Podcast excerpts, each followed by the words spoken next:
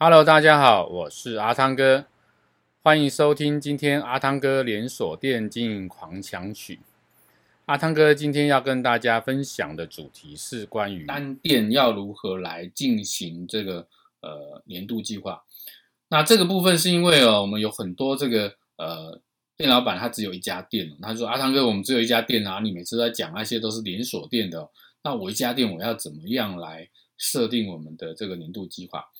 那原则上很简单的，基本上，呃，如果你只有一家店的时候呢，呃，我们就顾好我这一间店的整体的营运状况。那营运状况里面呢，你只要去啊、呃、确定第一个是你的损平目标是多少，也就是说，你整年下来你所有的费用跟开销，你每一整年要花多少钱，然后你加上你自己的要赚多少，你希望你能赚多少，也就是你自己薪水有多少，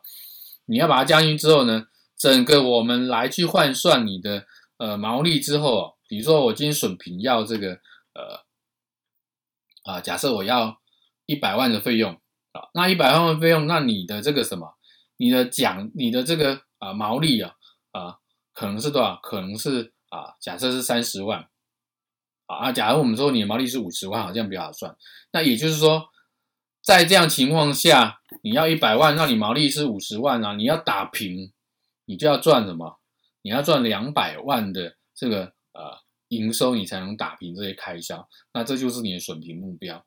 那损平目标里面确定之后呢，你就要开始分切分到呃你的这个呃每个月来，然后再切分到你的这个呃你的这个所谓的交易客数跟客单价来。那从这边确定好之后，你就设定完一个啊、你的年度计划的这个目标。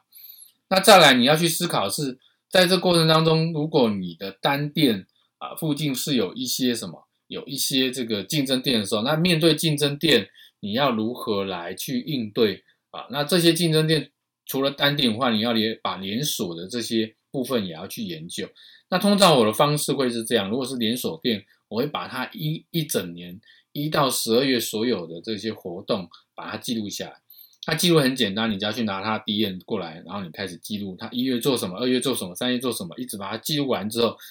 那大致上它在明年的这个步调差不了多少啊，换汤不换药而已。那你就可以来去